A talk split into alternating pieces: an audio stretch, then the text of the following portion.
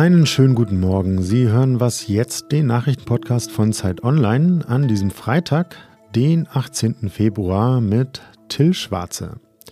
Ich spreche gleich darüber, ob die Münchner Sicherheitskonferenz im Konflikt mit Russland zur Entspannung beitragen kann.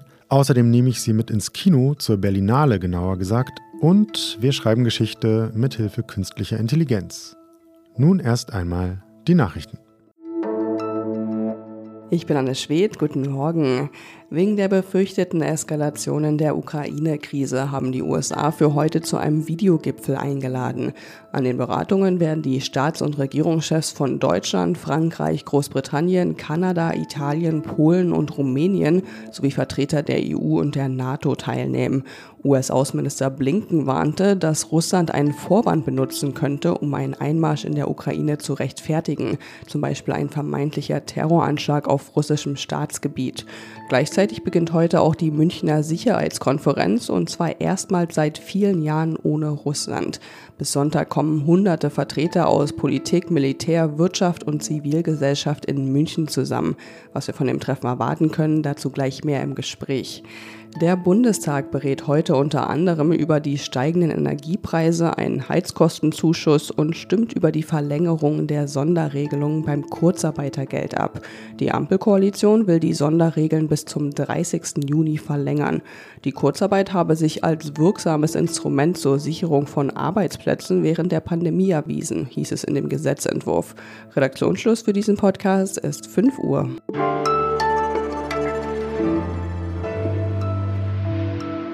Sie haben es in den Nachrichten gehört. Heute beginnt eines der weltweit wichtigsten sicherheitspolitischen Treffen, die Münchner Sicherheitskonferenz.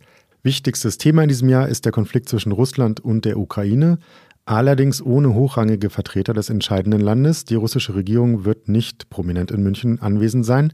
Auch sonst fällt die Konferenz pandemiebedingt etwas kleiner aus als sonst. Doch prominente Gäste gibt es trotzdem, unter anderem Bundeskanzler Olaf Scholz, die US-Vizepräsidentin Kamala Harris oder der ukrainische Präsident Volodymyr Zelensky werden dort sein. Welche Erwartungen wir in die Sicherheitskonferenz in München haben dürfen, darüber spreche ich jetzt mit meinem Kollegen Carsten Luther, Außenpolitikredakteur bei Zeit Online. Hallo Carsten. Hallo. Kann es in München spürbare Fortschritte im Konflikt mit Russland und der Ukraine geben? Schwer zu sagen. Die Konferenz ist ja ohnehin pandemiebedingt sehr runtergefahren, was die Zahl der Gäste angeht. Und vor allen Dingen ist es insofern fraglich, weil letztlich nur eine Seite dieses Konflikts äh, zugegen sein wird. Bis zuletzt gab es zwar den dringenden Wunsch, dass auch ein sprechfähiger Vertreter der russischen Seite dann nach München kommt. Dazu, letzter Stand, kommt es allerdings nicht wenn nicht noch eine Überraschung passiert und plötzlich Außenminister Lavrov äh, einfliegt, aber sehr wahrscheinlich nicht. Und so wird es dann eher doch viele weitere Beiträge und Runden geben, die nochmal klar machen, wo der Westen steht. Mhm. Also im Grunde genommen eine Selbstvergewisserung und Abstimmung, äh, Geschlossenheit erzeugen, Solidarität mit der Ukraine zeigen. Aber wirkliche Impulse müssten ja von Russland ausgehen, das von der Deeskalation im Moment allerdings nur spricht. Der deutsche Bundeskanzler Olaf Scholz wird ebenfalls sprechen. Er war ja in dieser Woche in Kiew und Moskau. Dem wurde lange vorgehalten, sich zu passiv in der Krise zu verhalten und nicht deutlich genug Position zu beziehen. Hat sich das geändert und wie sieht denn die Linie von Scholz nun aus, die er dann auch in München sicherlich nochmal vorstellen wird? Im Grunde genommen, wenn man optimistisch sein will, hat sich diese Position ein wenig geklärt und ist jetzt ganz auf der Linie aller Verbündeten. Was Scholz angeht, die deutsche Position angeht, hätte es für viele natürlich gern mehr sein dürfen an Worten und auch schon früher und aber auch an Taten. Die Ukraine hat sich beschwert über ein paar Helme, die geschickt wurden. Aber es bleibt aus deutscher Sicht eben dabei keine Waffenlieferungen für die Ukraine, nichts Genaues zur Ostsee-Pipeline Nord Stream 2 oder überhaupt ganz konkret zu Sanktionen im Falle weiterer russischer Aggression und dazu eben symbolische Beiträge zur Stärkung der NATO, äh, auch zur Unterstützung der Ukraine in finanzieller Hinsicht zum Beispiel und die nötigen Bekenntnisse zu eben den Prinzipien und Institutionen der europäischen Sicherheit, über die man aber eigentlich im Grunde genommen nicht verhandeln will. Dies wurde ja auch ähm, jetzt nach seinem Besuch ein bisschen diskutiert, weil Scholz es war, der sagte, dass eine NATO-Mitgliedschaft der Ukraine gerade gar nicht auf der Tagesordnung stehe. Also ist es tatsächlich so, dass der Verzicht auf diese Mitgliedschaft als mögliche Lösung im Raum steht? Naja, offensichtlich ist das ja Scholz Versuch, das Thema aus dem aktuellen Konflikt herauszunehmen. Äh, Außenministerin Annalena Baerbock hat das auch so ähnlich formuliert. Das steht jetzt gerade nicht an. Und zwar im positiven Sinne, da eine Absage zu erteilen, steht jetzt gar nicht an. Und sozusagen das, worüber Russland da sprechen will, nehmen wir jetzt mal raus. Lass uns über die Dinge reden, wo man vielleicht zueinander finden kann. Stimmt andererseits auch einfach, die Voraussetzungen sind nicht erfüllt. Es würde jetzt keinen Beitritt geben, selbst wenn die äh, Ukraine einen Antrag stellen würde, während dieser Konflikt noch so ist, wie er eben ist, mit 150.000 russischen Soldaten an der Grenze äh, und Krieg in der Ostukraine, der schon seit acht Jahren geführt wird. Die Befürchtung ist allerdings durchaus, dass da über einen Weg nachgedacht wird, einen Beitritt zumindest äh, informell vorläufig auszuschließen was allerdings im Grunde genommen gefährliches Nachgeben vor eben dieser Erpressung Russlands wäre und keine Lösung des Konflikts, jedenfalls nicht langfristig. Das klarzustellen, da eine klarere Linie äh, zu haben, dazu hat Scholz dann natürlich auf der Münchner Sicherheitskonferenz nochmal die Gelegenheit. Deswegen wird man diese Rede sicherlich äh, genau verfolgen. Das werden wir auf jeden Fall sicherlich tun, so wie du auch, Carsten. Ich danke dir für das Gespräch. Sehr gern.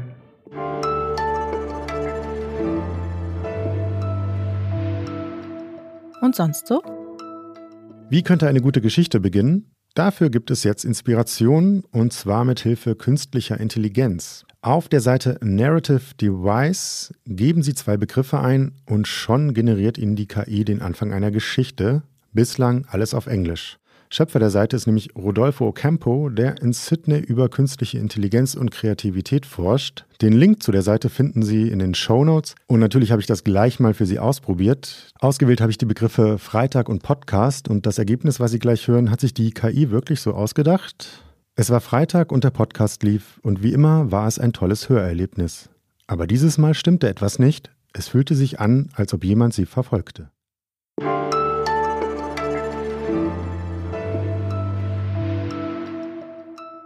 In dieser Woche läuft Deutschlands wichtigstes Filmfestival, die Berlinale. Bis Sonntag dauern die Filmfestspiele in Berlin noch an. Trotz der Pandemie dürfen in diesem Jahr auch wieder Besucher in die Kinoseele, zumindest wenn sie geimpft oder genesen sind. Insgesamt 260 Filme werden in diesem Jahr geboten. 18 davon laufen auch im Wettbewerb um die goldenen und silbernen Bären. Und die Gewinner stehen bereits fest, auch wenn die Preise erst am Samstag feierlich übergeben werden. Den Goldenen Bären für den besten Film erhält das spanische Drama Alcaraz. Den Silbernen Bären als beste Schauspielerin gewinnt die in Köln lebende Meltim Kaptan. Katja Nikodemus aus dem Kulturressort der Zeit saß beim Festival im Kinosessel und kann uns jetzt über ihre Eindrücke von der Berlinale erzählen. Hallo Katja. Hallo Till.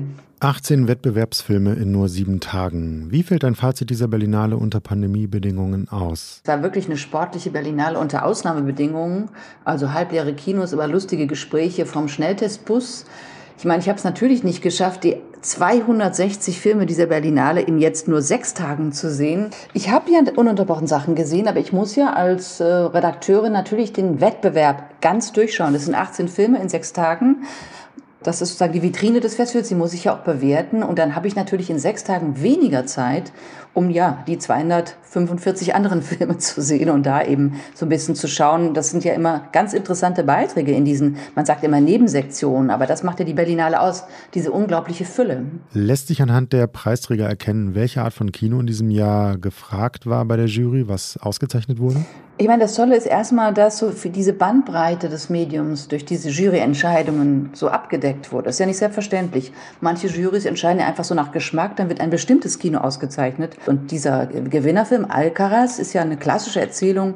Eine Familie in Katalonien, der droht, dass sie ihre Pfirsichplantage verliert. Und das erzählt der Film quer durch die Generationen, von der kleinsten Enkelin bis zum Opa. Also es ist ein wirklich anschlussfähiges Familienkino, das jetzt hier gewonnen hat. Und ja, und auch der ähm, neue Film von Andreas Driesen, der auch im Wettbewerb gelaufen ist, der steht wiederum für klassisches Botschaftskino, politisches Kino. Das hat man ja lange als das Wesen der Berlinale empfunden. Und das finde ich schon toll, dass die Jury ja da so diese Größe auch gezeigt hat.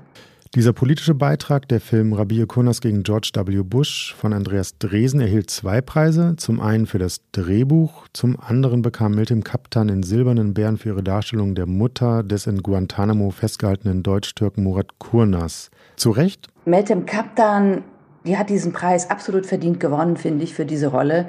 Das ist wirklich eine schöne Sensation, weil sie spielt diese Mutter mit einem Witz, mit einem Humor, mit einer Herzenswärme Aber unter all dem schildert immer wieder die Verzweiflung durch. Diese Frau ist sozusagen unglaublich stark und trotzdem ist sie natürlich total traumatisiert von dem, was ihrem Sohn geschieht.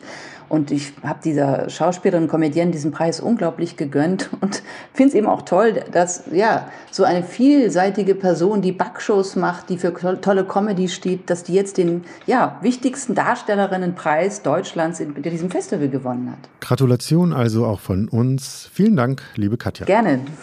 Damit sind wir am Ende von Was jetzt angekommen. Ich hoffe, es hat Ihnen gefallen. Wenn Sie mir, Till Schwarze, oder meinen Kolleginnen etwas schreiben möchten, unter wasjetzt.zeit.de erreichen Sie uns mit Hinweisen, Fragen oder Kritik. Und nachher um 17 Uhr hören Sie mich schon wieder im Update dann. Bis dahin verabschiede ich mich erst einmal und wünsche Ihnen einen guten Start in den Tag.